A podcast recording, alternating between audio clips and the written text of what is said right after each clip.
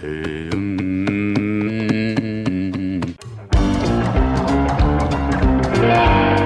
Está começando mais um PrimoCast, o podcast oficial do Primo Rico. No programa de hoje, vamos falar sobre o setor de carnes na Bolsa de Valores com o CFO da Minerva Foods, a empresa que é uma das líderes na América do Sul na produção e comercialização de carne in natura e seus derivados, e também a maior exportadora de carne bovina da América do Sul. A companhia também atua no processamento de carne bovina, suína e de aves. Muito bom. Kaique, eu gostaria que você começasse explicando pra gente o que seria comercialização de carne in natura. Carne in natura, eu, eu acredito que é- são partes, são partes do boi que eles não comercializam aqui e eles exportam para outros países. É isso mesmo, Edson? Eu tô todo aí, cara. Quando a gente fala carne in natura, é a carne que não foi processada. É, é, é, é- é talvez a forma mais é, pura e saudável de você consumir proteína. Ah, olha lá. Kaique, você, eu sei que você já tava pensando em Nato 3, não é, mesmo? É, eu tava falando, meu Eu Deus, ele vende natura e carne, como Natura assim? e carne. Como assim, cara? Do que estamos falando? Enfim, vamos lá. Temos convidados muito especiais hoje. Estamos com Edson Ticri, que é o CFO da Minerva Foods. Muito obrigado por participar, Edson. Valeu, valeu, primos. Tamo aí. E estamos com o Kaique Torres, que chora sobre o leite derramado ao ver que não comprou Minerva no início do ano. Ó, eu vou, eu vou te dizer que pensei muito e não fiz nada e tô chorando aqui até hoje. Se você olhar os números aí, em fevereiro chegou a 6 reais e agora tá batendo uns 13 de novo, depois de dois meses. Uau! Kaique, troque o arrepender por aprender, Caicão. É o que a gente sempre diz por aqui. E temos o Lucão, que impulsiona o setor de carnes com suas dietas low carb. Cara, minhas, eu tô sempre fazendo dieta, né? Minha vida, cara, a vida do gordo é fazer dieta, né? E eu tô sempre e as dietas que funcionaram pra mim sempre foram as low carb, cara. Aham. Sempre foram as low carb. Agora então eu tô assinando uma Fitness e assinei só low carb, cara. Só low carb, né? E não estamos com o Hugão. Seria investidor, mentor, apaixonado e comedor de hambúrgueres profissional. O que aconteceu com o Hugão que ele não tá aqui, cara? Cara, o Gão, eu não sei o que ele faz. Ele, ele pergunta a semana inteira se ele vai participar do podcast. Eu falo, Ah. sim, o Gão. Aí de repente ele fala, o Ti quer que eu participe? Eu falei, claro, Gão, você que manda. Você participa qual você quiser. Beleza. Aí no dia que chega, ele fala assim, putz, cara, tô ocupado aqui, não vai dar. Caraca, velho. Aí eu falo, tá bom. Que descaso. Agora me conta, Lucão, qual que vai ser a dinâmica de hoje aqui? Primo, é legal a gente falar, a gente nunca fez um PrimoCast sobre esse setor de carnes aqui, e eu acho que é legal pra a gente entender como é que funciona esse business, pro investidor entender se faz sentido pra ele também, às vezes, compor a carteira com isso. Então, por exemplo, eu não entendo nada, cara, desse setor de carnes, não entendo como é que funcionam as relações comerciais entre os países, como é que funciona... é, As a- negociações em dólar. É, sei lá, cara, até pra comprar os espaços aqui, tudo. como é que funciona o business, É, entendeu? porque até o setor de proteína é um setor que muita gente usa no Brasil como Isso. hedge, uma forma de se É. expor a um mercado dolarizado, de certa forma, né? Muitos são exportadores, então vai ser legal a gente entender Sim, isso sim. daqui. Né? E até pelo momento, a gente tava num dólar de quase 6 reais, todo mundo tá querendo dolarizar investimento, comprar exportadoras, e agora o dólar voltou pra 5, né? Então, quem sabe. Partiu a gente... Disney? Partiu Disney, Kaique. Não, você vai ter que chegar a 3 pra ir pra Disney. 3? Três. Ixi, Que então isso? você nunca vai pra Ai, Disney. Só o dia que a Disney abrir em Brasília lá, que falaram que ia abrir em Brasília Disney. Pode- você? Você pode ir pro É. Beto Carreiro, Beto então, cara. Carreiro. Puta, Só- Beto Carreiro, top, hein? Beto É. Carreiro, chama nós. A gente consegue sortear um churrasco é, pra algum Um kit primo? churrasco, um kit a gente churrasco. consegue? O que, que você acha, Edson? Consegue, consegue. Vocês querem um churrasco ou vocês querem tipo uma caixa de picanha, uma caixa de frango? Não, kit pra- churrasco. Não, mas pra sortear pra um primo, entendeu? Olha só, primos, todo mundo que for na, na fotinho do Instagram e comentar alguma coisa e marcar um amigo. Não, um amigo não, tem que ser dois, né? É, É, você vai comer churrasco, churrasco só com o seu brother? E marcar dois amigos É, vai menos dois. concorrer a ganhar um kit churrasco da Minerva. isso mesmo. Pra você e sua galera fazer um churrasco na sua casa. E o Edson vai mandar esse kit na sua casa, é isso mesmo, Edson? O Edson tá mó contrariado, tipo, meu Deus do céu. Deus, olha o que que esses esses caras tão fazendo. falando? Meu Deus. É, churrasco, churrasco depois da quarentena. Ah, e, e vamos mandar um kit com avental de couro e faca para faca e tábua para churrasco. Esse kit vai para vocês também e vai junto com o kit churrasco aí do, do, do seguidor. Nossa, animal, eu curti. Então é só ir lá, comenta e marca dois amigos que vocês podem ganhar um kit churrasco e não tem limite de comentários. Não desde que marque pessoas diferentes, ok? Muito bom.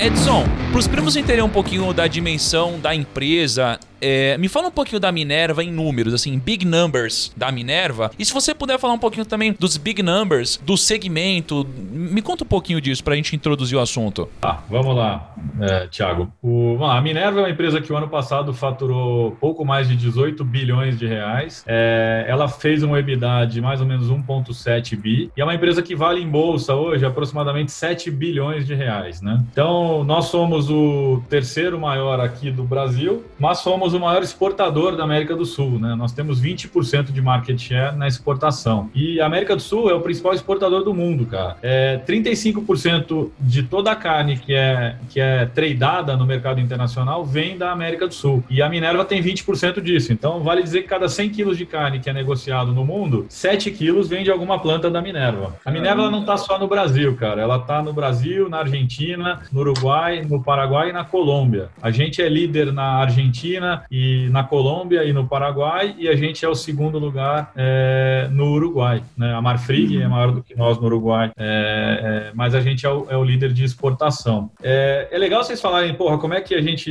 entende o setor e como é que a gente passa essa mensagem para o investidor, porque o setor de carne, ele é um setor importantíssimo no Brasil hoje, né? O Brasil é o maior exportador da América do Sul, que é o maior exportador do mundo. Então, nós temos uma competitividade gigantesca contra o mundo todo e, esse, e essa vantagem só tende a melhorar. Uhum. Agora, me conta uma coisa, de, deixa só, só fazer umas perguntas aqui importantes até para a audiência aterrissar aqui. Por que, que a América do Sul é a maior exportadora de proteína? Tem alguma condição? É climática? O que, que acontece? Tem, tem, a gente tem uma condição de competitividade que vem de, de disponibilidade de terra, disponibilidade de água e, e, disponibilidade de mão de obra. Quer dizer, a exportação de proteína, na verdade, o que você está fazendo, você está vendendo água. Né? Toda proteína, para ser produzida, ela precisa de muita água. E, e, e, quando você tem água em abundância, você acaba sendo mais competitivo. Agora, de onde vem mesmo a nossa competitividade ultimamente, é, é, Tiago? Ela vem do nosso modo de produção, cara. Vocês sabem que aqui na América do Sul, o gado é majoritariamente criado a pasto. Né? 90% do nosso gado no Brasil, na Argentina, no Uruguai, ele está em, em pasto. E isso se compara com Estados Unidos e Europa, onde a produção é toda de gado confinado, né? 95%. E aí o gado confinado, ele precisa de muito grão. E o grão ficou muito caro desde 2002, quando é, os Estados Unidos começaram a usar grão para fazer etanol e usar menos grão para fazer comida. Os grãos ficaram, é, em termos relativos, muito caros contra todos os outros produtos de é, inputs de produção. E aí uma, uma plataforma que não usa grão, como é a América do Sul, ela tem cerca de 40%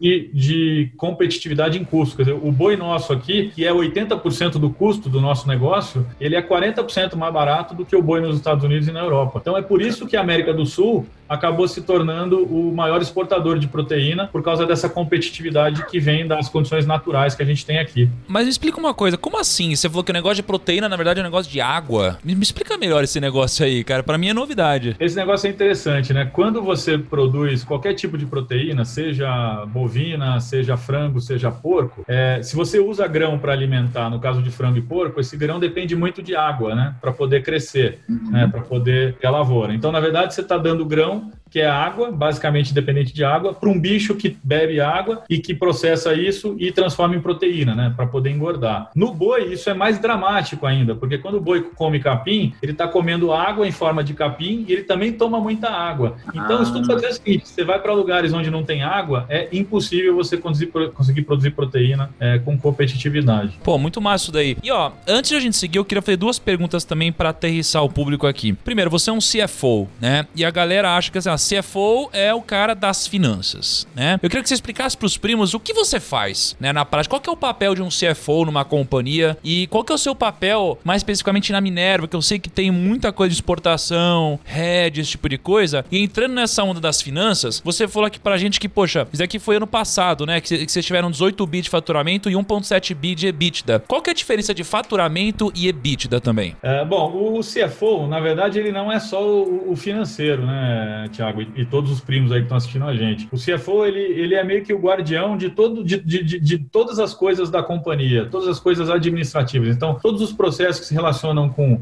recursos humanos, contabilidade, controles internos, auditoria, tecnologia, né, é, é TI, né, tecnologia da informação interna. Então, tudo que é relacionado a isso também está embaixo do CFO. No caso da Minerva, até sustentabilidade acaba, acaba tando, tando com o CFO também. Na Minerva, além disso, como a gente é uma empresa exportadora, o CFO também tem por responsabilidade controlar o risco financeiro, quer dizer, as operações é, é, de trava e de proteção do dólar, do risco cambial da companhia. Além disso, toda a parte de caixa, endividamento, fluxo de caixa, operações de aquisições, quando a gente cresce, né? A Minerva cresceu quase 20 vezes aí em, em 10 anos via aquisições. Todas essas operações de compra de empresas e negociações de contratos são responsabilidade do CFO e todas as operações ações de mercado. Então, quando a gente emite ações, a gente fez um follow-on agora, uma emissão de ações em janeiro, é, a gente faz muitas emissões de, de títulos no mercado local, CRA, é, debentures e também no mercado internacional. Cara, tudo isso passa Uh, pelo CFO. Então, o CFO é um cara que é o braço direito do CEO. O CEO normalmente fica mais focado na estratégia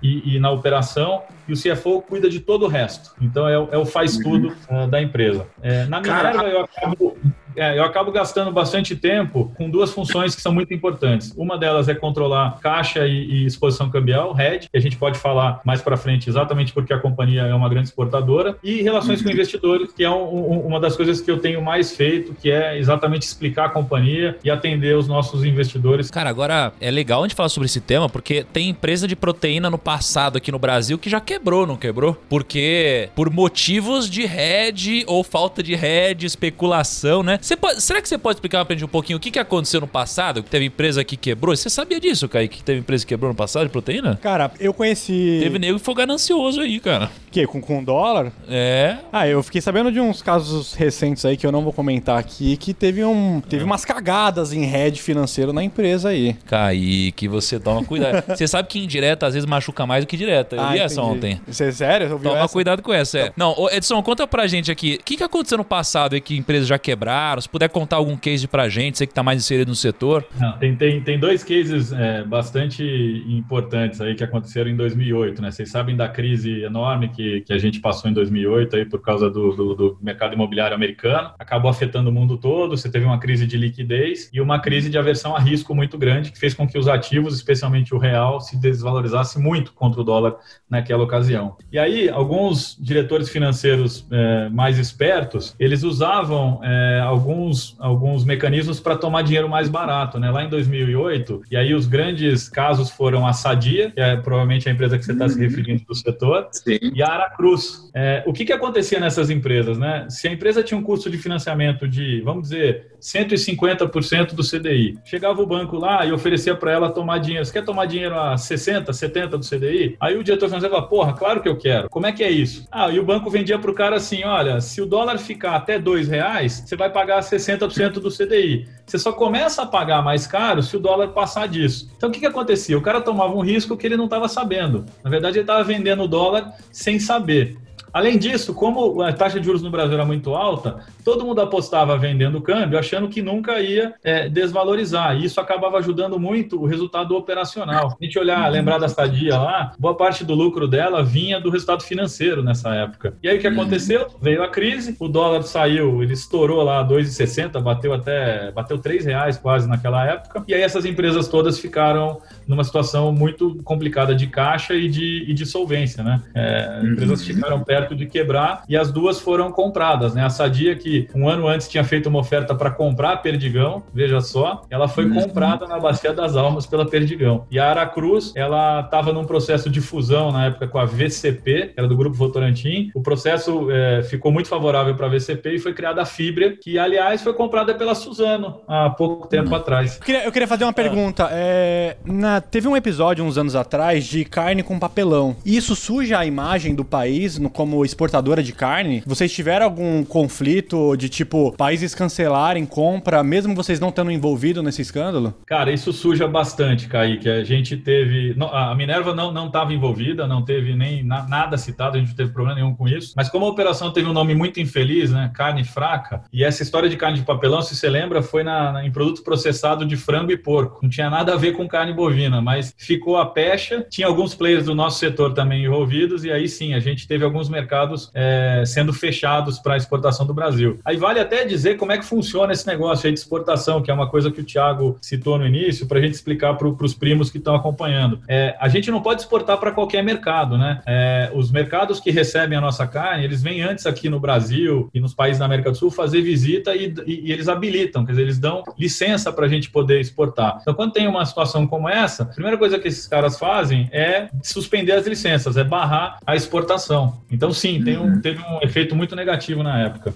Agora, me fala uma coisa, a gente, pô, tá falando de head, eu quero me aprofundar mais em head, né? Até porque não só no segmento de proteína, né? E aí como empresa, mas muitos investidores estão falando de head. A gente soltou um vídeo ontem sobre head, tá todo mundo querendo saber sobre isso e tal. É, acho interessante que as pessoas, elas geralmente querem saber sobre os assuntos no momento errado, mas precisamos entregar isso daqui. É difícil a gente é, prever o futuro, então vamos entregando conteúdo. Só que, cara, me explica um pouquinho sobre como funciona o setor de vocês. Como que é o modelo de negócio de vocês? Porque vocês exportam proteína, vocês vendem proteína, mas como funciona? Assim, qual que é o processo desde a linha desde a cadeia lá no comecinho de é, engorda do boi, aí escolher um terreno pro escolher pasto, o terreno né? pro pasto, vocês têm terreno próprio, vocês repro vocês compram bois ou vocês, sei lá, tem um lugar que reproduz os, o que, que vocês fazem assim, até vender e fechar o ciclo assim essa cadeia pra gente entender a Minerva como negócio. E até pensando assim, tem muito investidor aqui que tá olhando e fala, legal, Vamos olhar para a Minerva, vamos ver se faz sentido investir no negócio. E é legal eles entenderem que a Minerva é muito mais do que um ticker, né? As empresas na bolsa são muito mais que um ticker. Então eu quero que eles entendam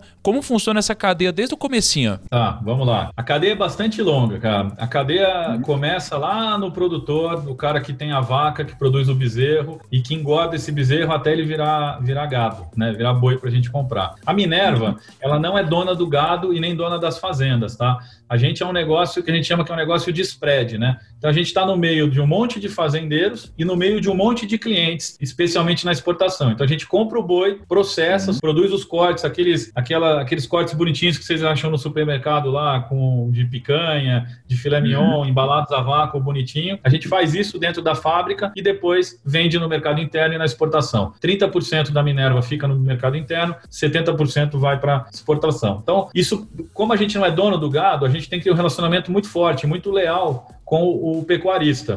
E o que, que o pecuarista faz? Ele é dono da vaca, ele é dono do bezerro, ele leva esse bezerro na engorda no pasto e depois ele vende para o frigorífico. Então esse já é, já é o primeiro é, é, o primeiro fonte de risco da nossa operação, Thiago, porque o boi é 80% do meu custo. Então quando a gente fala de hedge, a gente está falando de proteção. Uma parte importante do meu negócio é proteger que esse custo não vai subir. Uhum. Aí a segunda parte importante é a venda, né? Quer dizer, eu compro o boi, produzo os cortes e vou vender. Como eu vendo 70% no mercado externo, eu tenho que me proteger também contra a variação do dólar. Então, é, só que nesse caso, se o dólar cai muito, que ele prejudica a minha receita, né? Porque eu estou sempre é, é, exportando, eu estou sempre é, é, ativo em dólar. E o terceiro fator de risco é exatamente o preço da carne, porque 100% da minha receita vem do preço da carne, do preço de venda da carne. Então, esse é o terceiro fator de risco que a gente tem que administrar. E eu estou te contando tudo isso porque a, a gente montou no Minerva um modelo muito legal, bem diferente das outras empresas, tá?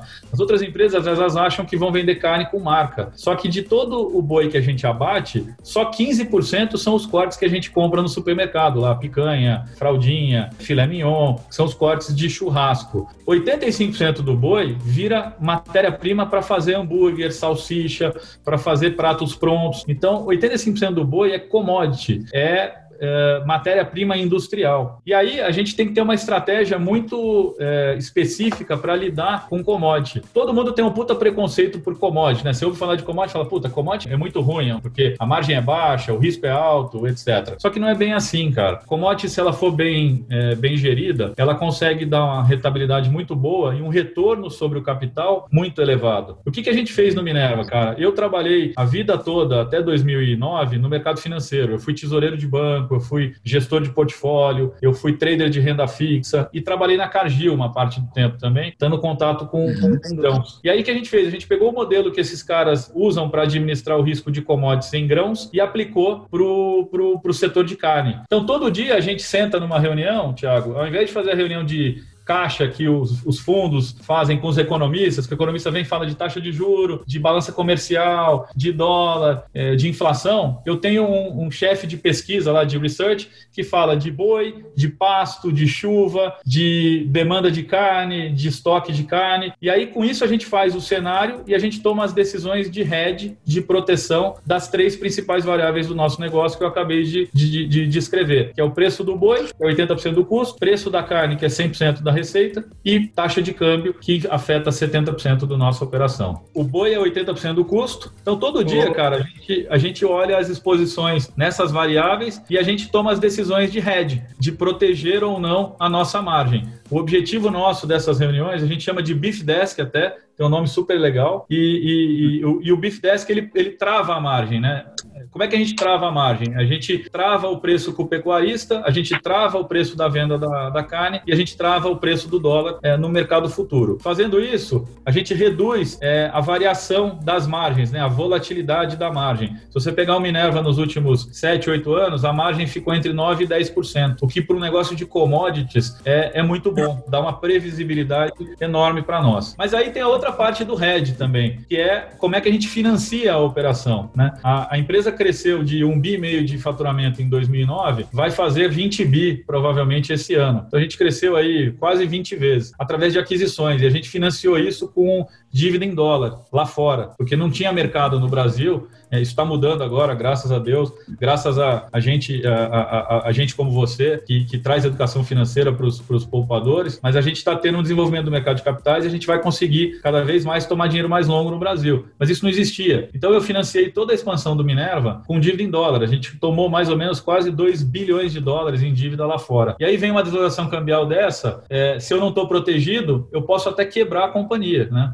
Porque a dívida sobe demais. E aí que, que entra a política de hedge para é, proteger a nossa dívida. Apesar de eu ser exportador, de eu ter 70% da receita em dólar, eu não acredito no tal do hedge natural. Muitas companhias aí, até algumas que a gente citou, elas sempre dizem que tem o hedge natural porque elas exportam. Só que isso não, não, não é válido na realidade. Isso é bonito no livro texto. Quando a gente vai para a realidade, por dois motivos isso não funciona. É, o primeiro é que o dólar ele sobe muito rápido e afeta muito rápido a sua dívida, a parte financeira, e a operação demora para gerar mais dinheiro num dólar mais alto. Quer dizer, você tem contratos de exportação acontecendo e não é da noite para o dia que você é, transforma esses contratos, esses dólares que você recebeu, que você já está internando, é, numa taxa de câmbio é, mais alta. Então demora para as coisas coincidirem. O que você está falando é que assim, é que a dívida, é, pô, se o dólar subiu, a sua dívida imediatamente ela tá em dólar, então a sua despesa financeira já aumentou. A sua receita, pô, ela demora para sofrer o impacto da alta do dólar. É isso que você tá falando. Então tem um descasamento aqui. Entendi. E se esse descasamento for muito alto, porque assim, tem o descasamento para cima, mas tem também o descasamento para baixo, né? O que você tá falando é que às vezes esse descasamento para cima pode dar uma porrada muito alta no curto prazo, é isso, né? Exatamente. E aí você pode colocar a empresa numa situação muito delicada de, de financeiramente. E o segundo, então esse é um dos motivos porque eu acho que o hedge natural funciona mal. E o segundo é, é o seguinte: quando tem uma desvalorização cambial como a gente teve, é, Thiago, isso não está acontecendo só no Brasil. Isso está acontecendo em todos os mercados, né? E, e, e principalmente nos mercados que ou concorrem com a gente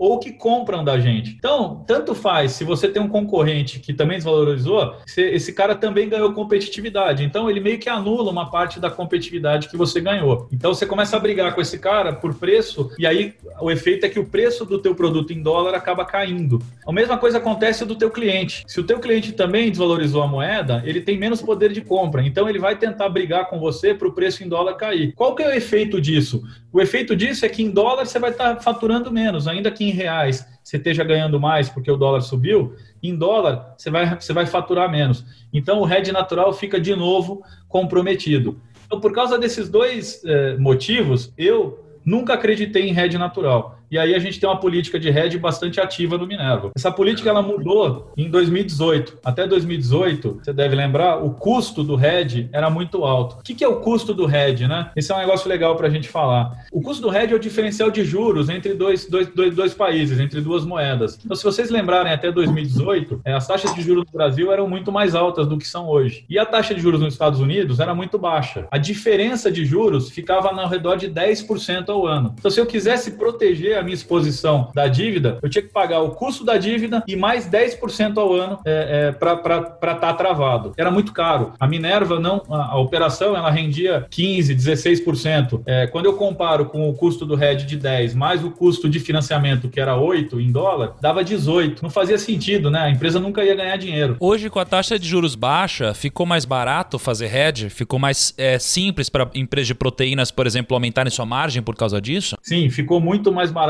fazer hedge. Era, era isso que eu ia falar. Então, até 2018, a gente não fez hedge, Thiago, por causa desse custo muito alto. A gente fazia hedge só em situações muito específicas. Sei lá, impeachment da Dilma. A gente não sabia o que ia acontecer. A gente foi lá e protegeu a dívida. Mas ficava protegido por dois meses, três meses, porque era muito caro. O que aconteceu em 2018? Né? O Banco Central do Brasil começou a cair o juro de forma muito agressiva. E o Banco Central americano subiu o juro até naquela época. Então, esse diferencial de 10 virou 2, 3, 4. E aí ficou fazendo sentido fazer hedge. Então, o que, que a gente fez na Minerva? A partir de 2018, a gente rediou toda a exposição. E o que, que é a nossa exposição cambial? É a dívida em dólar total, menos o meu caixa em dólar, eu tenho um caixa em dólar sempre por causa da exportação, e os meus recebíveis, né? Quando eu vendo para o cliente, é, ele tem um prazo para me pagar, então isso tem recebível no meu balanço que é em dólar. Então, se eu pegar o ativo em dólar, que é caixa mais recebível, tirar a dívida em dólar, aquela parte que sobrou, eu rediei. O que é rediar? Eu comprei dólar futuro. Então, desde junho de 2018, eu estou com a exposição zerada, custando 4% ao ano. O que quer dizer isso? Quer dizer que eu comprei dólar futuro.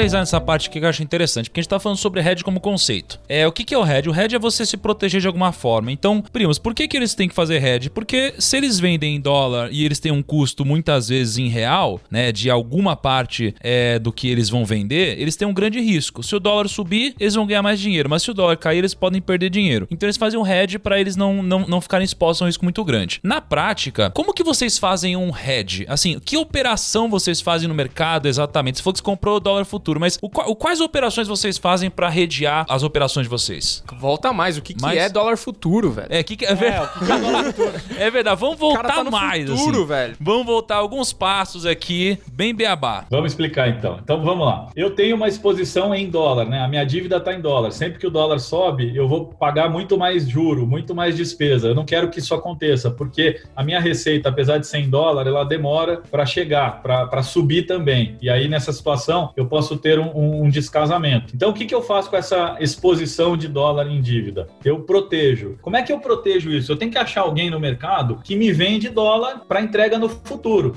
tem que, assim, ó, o dólar tá 3,70 hoje, o cara fala, tá bom, eu vou te entregar dólar daqui a um ano, é, não importa o preço que o dólar tiver, só que você vai ter que me pagar 3,80, 3,80 hoje. Que esse é o tal do custo do hedge que eu estava falando, Thiago. Então, uhum. e, e, esse negócio era 10%. Então, quando o dólar era 3,70, eu tinha que pagar 4,10 para o cara me entregar dólar dali um ano. Se o dólar tivesse 3 ou tivesse 5, ele ia me entregar o dólar de qualquer jeito. Só que eu teria pago 4,10. Então, isso é proteger. É independente do que acontecer com a moeda, com o valor dela, eu garanti aquela quantidade de dólares num preço pré-estabelecido. Uhum. Quando esse custo cai de 10% para 4%, ao invés de pagar 4,10, eu passei a pagar 3,83, 3,82. Então eu chegava num banco ou na própria bolsa, né? Se, é, todo mundo sabe que existe um mercado muito grande chamado dólar futuro. E por que, que ele chama dólar futuro? Porque está todo mundo querendo apostar quanto vai ser o valor do dólar no futuro. Então, quando você pega o vencimento é, julho, por exemplo, está todo mundo apostando ali quanto vai ser o dólar do fechamento de 30 de junho. Então, esse preço que a gente vê hoje é qual é o preço projetado pelo mercado para o final de junho. Se você acha que vai estar tá mais alto, você compra. Se você acha que vai estar tá mais baixo, você vende. No caso do RED, como é proteção, eu não tenho que ter opinião se vai estar tá mais alto ou mais baixo. Eu tenho que simplesmente é, diminuir o risco. E aí, é, o custo disso ficou muito barato, era 40 centavos, passou a ser 12 centavos. E aí eu comprei toda a exposição, toda a minha dívida de câmbio que não estava protegida, eu comprei, é, assumi posições compradas em, em dólar. E aí, em vez de fazer na bolsa, eu fiz direto com bancos, porque eu fiz operações mais longas. Vamos fazer um negócio diferente, ó. Se os primos estão ouvindo a gente agora e estão com dúvida, o que, que a gente vai fazer? No dia desse podcast, a gente vai soltar um arquivo nos stories explicando de forma bem didática essa operação que o Edson acabou de contar pra gente. Se os primos estiverem com dúvida, é só entrar no Instagram, nos nossos stories, para você entender passo a passo como funciona essa operação e como fazer um head desse, tá? Agora, vamos lá. Estamos falando do setor de proteínas. É, pensa assim, a gente tem alguns é, big numbers, alguns indicadores muito importantes no setor de proteína que a gente precisa acompanhar como investidor, né? Cada setor tem alguns indicadores que são muito import mais importantes do que outros. E no setor de proteína, quais indicadores são aqueles indicadores fundamentalistas que você acha que os investidores têm que dar mais atenção, Edson? Cara, primeiro deles é o preço do gado, preço do boi, né? O preço do boi é 80% do custo, né? Uhum. Então, quando o boi sobe muito, nosso custo acaba subindo muito e isso pode pressionar a nossa margem. Onde que a gente pode acompanhar o preço do boi? Cara, o preço da arroba do boi, ele tá todo dia no jornal, ele uhum. tá no, no, Você acha em, em sites de internet, na, no site da Exalc, no, no site da Bolsa, é, a BMF uhum. também publica o preço do boi. Então, é, é um preço que é, é, igual taxa de câmbio, é igual dólar. Ele é, ele, é, ele é publicado por todo mundo, é um preço muito fácil da gente. É, ele é negociado, né? É uma commodity negociada, né? É uma commodity você... negociada, inclusive, na Bolsa. Quando você fala arroba, é o quilo do boi? Arroba são 15 quilos do boi, né? É uma medida do setor. Então, você vai ver lá, o preço do, do da arroba do boi é 200 reais. Isso significa que é 200 reais para cada 15 quilos. Então, na verdade, você está pagando é, pouco mais de, de 10 reais por quilo, né? Você está pagando 13 reais mais ou menos por quilo de boi. E aqui lembra uma história. O, tem um ditado que diz, sabe o, o olho do dono que engorda o gado? E vem disso daqui, porque é, o, o assim, o, o, pessoal, quando ia negociar boi, eles negociavam muito no olho. Então você não tinha nem todas as fazendas, tinham balança para pesar. Então chega o, o, vendedor do boi, ele chegava lá e falava assim: ah, esse daqui tem tantas arrobas. Só que não pesava, né? Então, para ele, pois aqui era mais leve, mas ele tava aumentando o preço, porque é o vendedor. Então o olho do dono engorda o gado. E o comprador queria negociar para baixo porque era tudo no olho né? Então daqui que vem esse ditado, cara. Cara, o, os caras os cara é. metiam o mercado inteiro num achismo de quanto pesava. Era achismo todo, porque era caro ter balança. Nem todo mundo tinha balança. É muito doido isso daqui. Então agora você já sabe de onde vem esse ditado. História, hein? História é, aqui é história.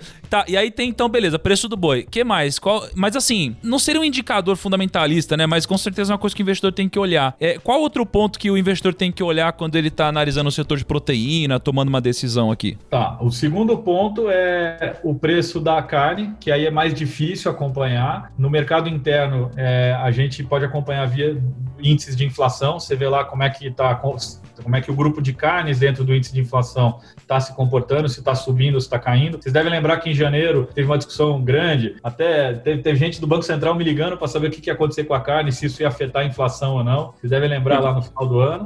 E então ali é, é uma coisa muito importante. A segunda coisa importante é as exportações, como é que está o preço e a quantidade. E aí tem um informe que é semanal do Ministério da, da, da Secretaria de Comércio Exterior, é, chama CSEC, é um informe com todos os preços médios de exportação, não só de carne, primos, mas de todas as outras proteínas e os volumes. Por que que acontece? Como eu falei no início, é, o, o, o, Brasil ele tem uma competitividade enorme na exportação. Então, boa parte da rentabilidade das empresas grandes que estão listadas na bolsa vem da exportação. É, então, você tem que acompanhar também o que está acontecendo na exportação. Esse relatório semanal te diz o que está acontecendo com o preço em dólar, o preço em reais e com os volumes de exportação. Tendo esses, essas três variáveis aí, o preço de mercado interno, o preço e volumes de exportação e o preço do boi, você já tem uma boa noção do que está acontecendo com o negócio. Porque o negócio, como eu falei, ele tem três variáveis principais que dão que dão o nosso lucro, a nossa margem: preço do boi, preço da carne e o dólar. Então, a taxa de câmbio também é outra coisa importante. E, e assim, e vamos falar um pouco de Covid aí.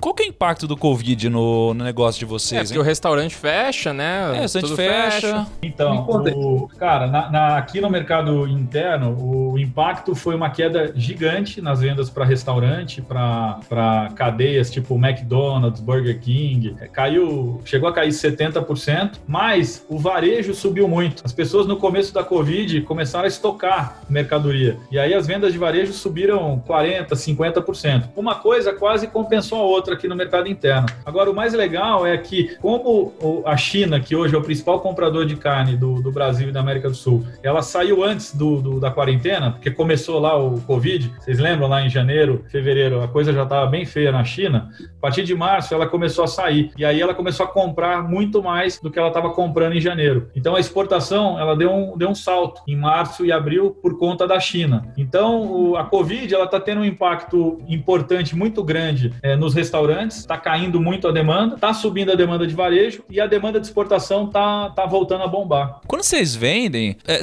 vendem assim mais para restaurante pequeno, são grandes cadeias, é para mercado, é quem são os Grupo. clientes de vocês? E, e dá pra ver, dá pra gente ver isso, qual que é, por exemplo, você falou McDonald's, Burger King, dá pra gente ver, por exemplo, ah, 25% da carne é vendida pro McDonald's. Que acho que é legal a gente ver o impacto desses parceiros comerciais, né, também, né? Uhum. Dá para ver sim, a gente na Minerva a gente abre é, os segmentos que a gente vende. Então, só para vocês saberem, dos 30% que eu vendo aqui no mercado brasileiro, no mercado local, 90% vai para pequenos e médios comerciantes e restaurantes e cadeias como McDonald's e, e, e Burger King. Só 10% vai para o grande varejo, vai para o Pão de Açúcar, Carrefour, para esses caras grandes. Por que isso, cara? Foi uma decisão nossa, porque é muito mais fácil negociar com os pequenos do que, obviamente, negociar com os grandões, tanto em preço quanto em, em, em condições de pagamento. Então a gente decidiu ter uma estratégia focada nesses pequenos eh, e médios comerciantes e, e, empreendedores, né, e restaurantes. Então por isso que, que a gente sentiu uma queda grande em restaurante e uma elevação grande no varejo. Agora na exportação a gente vende para indústrias e grandes distribuidores. Então eu não vendo para o consumidor final, eu vendo para o intermediário, que é o cara que compra a nossa carne e processa ou é, distribui. Não, porque, cara, você vai passando no McDonald's aqui na rua, o drive-thru tá lotado. Vocês Ah, já viram isso aqui? Fila de carro. Não tem fila de Lotado, pessoa, cara. Fila de carro. Tanto é que acho que saiu o número do McDonald's lá e o McDonald's é uma bombada Cara, lá às vezes não fora. dá pra entender. Às vezes parece que tá distribuindo comida de graça, cara, no McDonald's. Assim, não tem o que justifica uma fila tão grande, cara. Cara, não, mas aqui tem. Meu, aqui tem pouca coisa aberta. De verdade, você Não. tá de carro, você, você quer dar um rolê às vezes de carro. O, o número de entregadores da região que eu moro ali tá absurdo. É bicicleta e moto, você não. Trânsito de rap e iFood, cara. Trânsito de rap, é isso mesmo.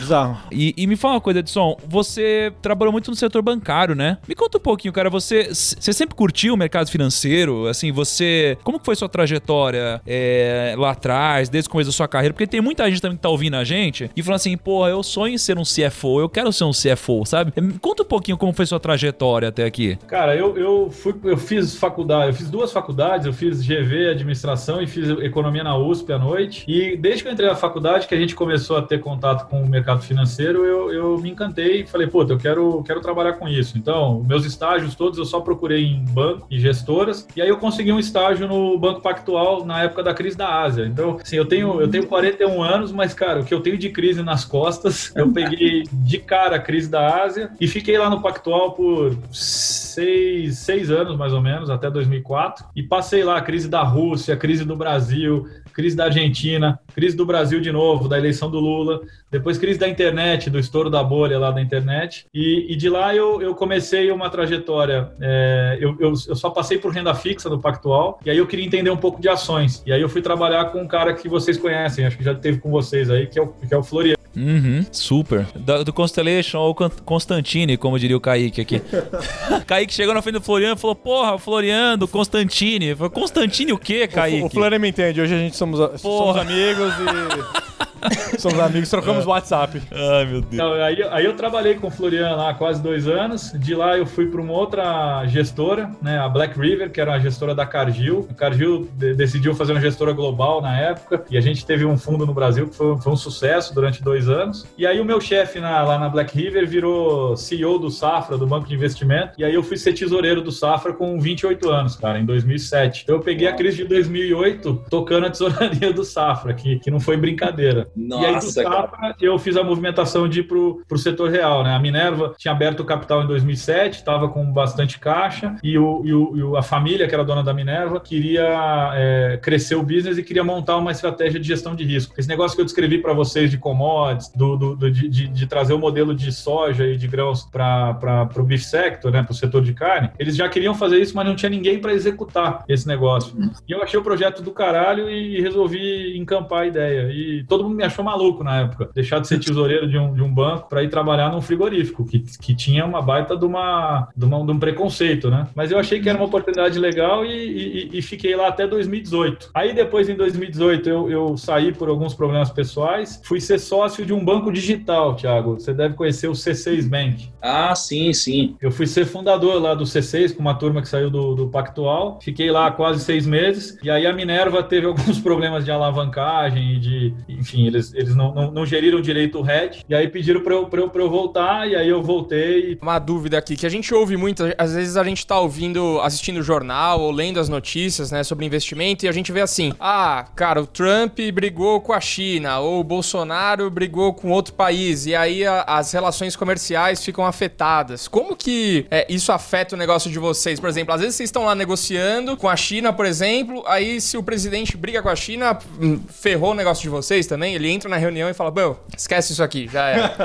como é que ferra o negócio? É, como eu falei, os países têm que aprovar né, a exportação. Então, os caras vêm, fazem visita nas fábricas e tal. E, cara, é uma burocracia. E aí, quando o país está na bica de, de, dar uma aprovação para a gente, puta, acontece alguma, alguma, algum ruído desse tipo que você citou, o cara fala: Meu, não vou aprovar, não, não tem por que aprovar, o presidente está falando bobagem e tal. E aí você tem que retomar o processo todo é, de novo. Então, a gente é muito suscetível, é muito sensível para o nosso negócio, essas, as relações internacionais. É sempre bom que esteja tudo bem para que essas aprovações aconteçam e a gente tenha mais opções para vender para vender a nossa carne. É, é legal porque é um negócio de relacionamento também, também né? Você falou que, tipo, exemplo, a gente vende muito pro Uruguai, pro a gente, eu já tô na Minerva. É.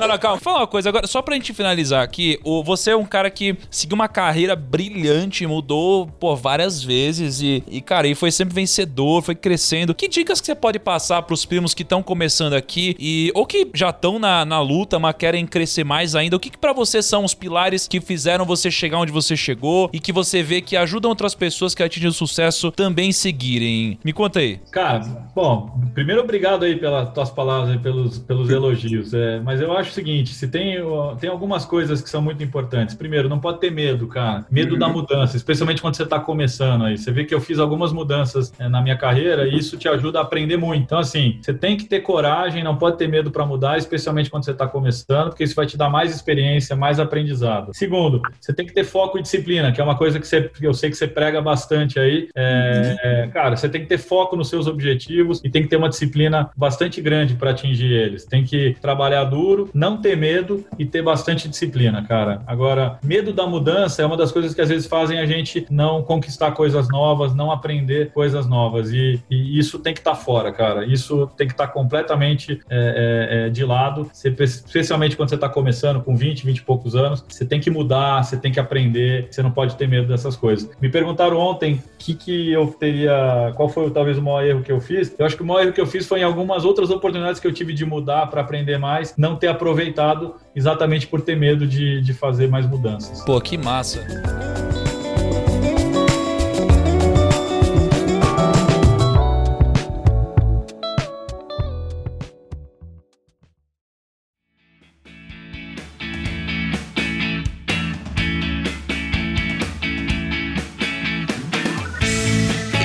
Perguntar outra coisa também que veio na cabeça. Você passou por muita crise. É, qual que você acha que são. Qual, qual é o segredo para passar pela crise, hein? E, de, e a gente tá vivendo uma agora. Quando a gente tá no meio da crise, só sei que tem uma coisa. Parece que ela é única, parece que ela não vai acabar, parece que o mundo acabou, a gente quase não consegue ver luz no fim do túnel. Em toda a crise a gente tem algumas sensações parecidas, assim. O que, que você acha que são as coisas que a gente tem que manter na cabeça quando a gente tá passando por uma crise, hein? E o que, que a gente tem que fazer enquanto a gente tá passando por uma crise? Cara, na, na parte de, de investimentos, para mim tem algumas coisas coisas que são meio, meio doutrinárias, assim, Thiago. Primeira coisa, é, você tem que ter muita certeza quando você faz um investimento, quando você compra uma ação ou você faz um investimento, porque a única certeza que você tem em qualquer processo de investimento é o preço de compra. É a única coisa que você tem total controle e total certeza, é o preço de compra. Então, saber muito bem o que está por trás daquele preço, o que tem de valor naquilo, para que quando vier a crise e esse negócio cair 30%, 40%, te dê vontade de dobrar e não de é, é, zerar, porque você tem tanta segurança no fundamento daquilo que você fez que, que a crise não vai te afetar. Segunda coisa, cuidado com euforias e cuidado com depressões. É, meu pai tinha uma frase que ele falava: não, não existe felicidade que nunca acabe, nem tristeza que para sempre dure. Então é muito, é muito isso. Quer dizer, a, a euforia te faz às vezes ficar míope para muitos riscos que você está correndo às vezes sem saber. Então, cuidado com os momentos de euforia. E na depressão,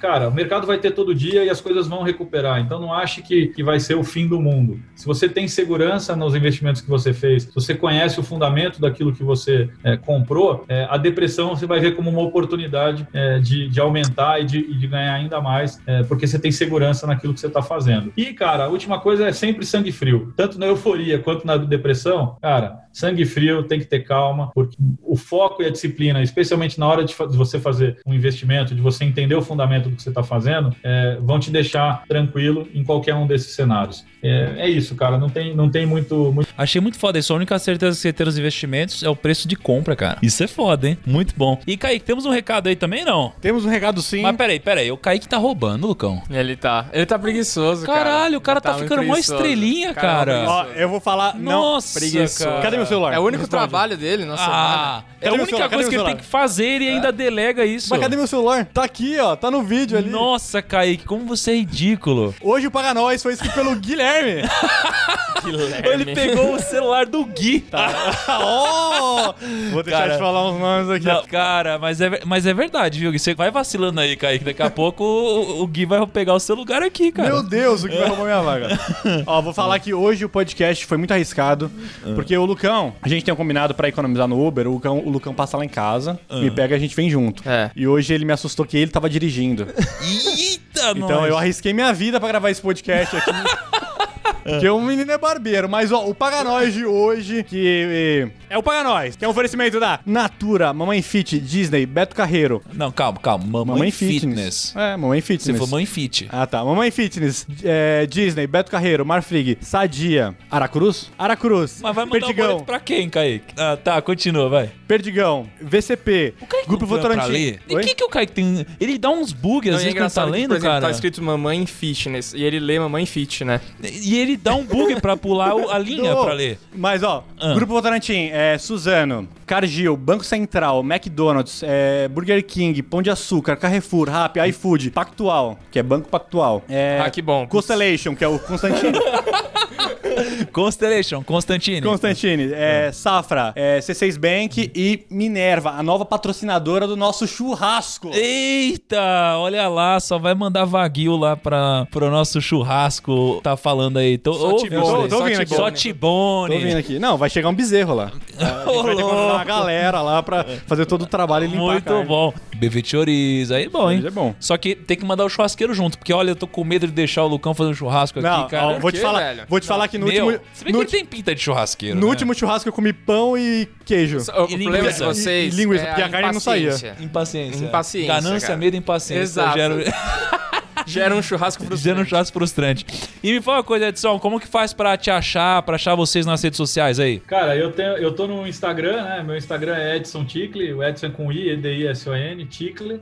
E eu sou RI do Minerva, então é, pelo canal de Relações com Investidores do Minerva também me acessa ah, facilmente. É verdade, tem a carta. é- vamos deixar essa recomendação pros primos, pra eles irem no site da Minerva. Escreva lá Minerva RI ou BEEF3RI. A gente não falou nenhuma vez o ticket da Minerva, olha que louco. Então vai lá no site da RI da Minerva, se inscrevam na carta de RI deles, porque aí vocês vão receber no e-mail de vocês toda vez que o Edson atualizar alguma informação ou tiver alguma informação relevante, né? E a gente tem muita coisa legal, cara. A gente manda um panorama do setor é, é, bimestral, bimestralmente, com todas essas, essas, essa- esses fundamentos que você falou, o que, que o mercado tem que, o que, que o investidor tem que acompanhar. A gente faz esse trabalho e manda uma carta de panorama do setorial para o nosso investidor e a gente manda todos os documentos de, de RI, né? As representações, é, os calls de resultado e eu estou à disposição. Quem quiser falar comigo lá, tem o contato. É, vai ser um prazer em atender qualquer um aí. A gente É Isso aí, galera. Pode ligar, pode mandar e-mail. Uau, tá ferrado agora. Não devia ter falado isso. sendo cada vez mais importante aí pro, pro Brasil e para a bolsa e, e não pode ser diferente para nossa empresa. Pô, mas ferrou, abriu a porteira aí, você se, se prepara que não vai dormir nunca mais agora, de tanta mensagem que você vai receber. Ó, é. Kaique, e quem gostou do episódio faz o quê? Primeiro você tem que seguir a gente no Spotify. Spotify, tem o botão de seguir, né? Tem, tem que clicar no A botão gente já de tá seguir. com quantos seguidores, ô Lucão? Não pode falar? Não posso falar. Não podemos falar? Mas é, é mais do que bastante, assim. A gente vai... Mais do que você. No próximo podcast a gente vai ter essa informação, galera. Mas se você gostou desse podcast, vai lá na nossa thumb, no nosso Instagram, no oprimo.rico, comenta lá. Gostei muito, adoraria um churrasco também com a Minerva. Edson, muito obrigado por ter participado com a gente. Muito obrigado, obrigado a todo mundo, obrigado pela sua audiência. Grande abraço, até a próxima segunda-feira e tchau!